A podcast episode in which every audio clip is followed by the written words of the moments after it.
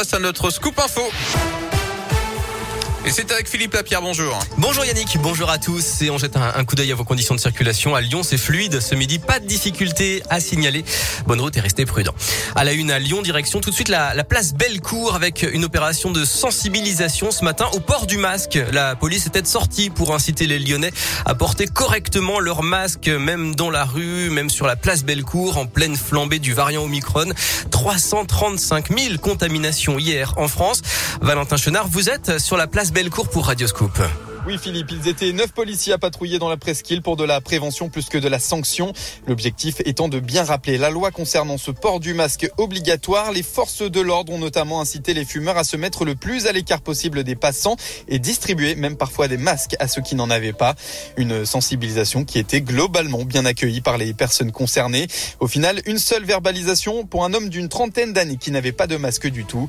Le préfet Pascal Mayos est venu en personne pour chapeauter cette opération de communication Mm, merci Valentin. Et Jean Castex annonce de son côté ce matin que des masques chirurgicaux seront distribués à tous les enseignants d'ici la fin du mois. Jusqu'à présent, il n'y avait que des masques en tissu.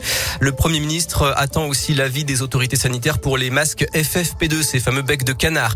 Un nouveau centre de vaccination pourrait ouvrir dans les jours qui viennent dans la métropole de Lyon, selon le progrès. Eurexpo prendrait le relais du site de la Pardieu qui, lui, va fermer samedi. L'agence régionale de santé devrait le confirmer aujourd'hui. L'actu à Lyon, c'est aussi le procès aujourd'hui de deux mineurs. Ils sont soupçonnés d'avoir participé à l'agression d'un policier à Gerland en 2020. On en a parlé mardi, euh, mardi où huit adultes ont été relaxés faute de preuves dans cette affaire et que deux autres ont été condamnés à cinq ans de prison, dont la moitié avec sursis. Les deux mineurs, eux, comparaissent devant un juge pour enfants.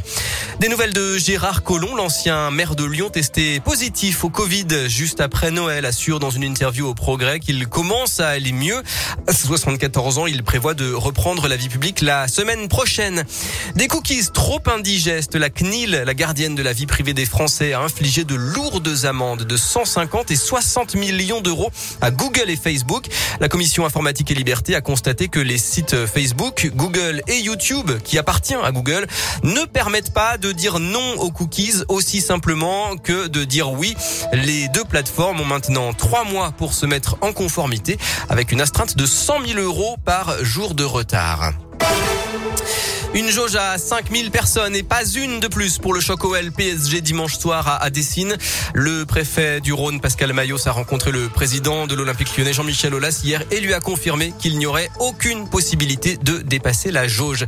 Et puis le PSG annonce que si Lionel Messi a pu rentrer d'Argentine avec un test négatif, un autre joueur est positif et vient d'être placé à l'isolement, le défenseur Leivin Kurzava. Très bel après-midi.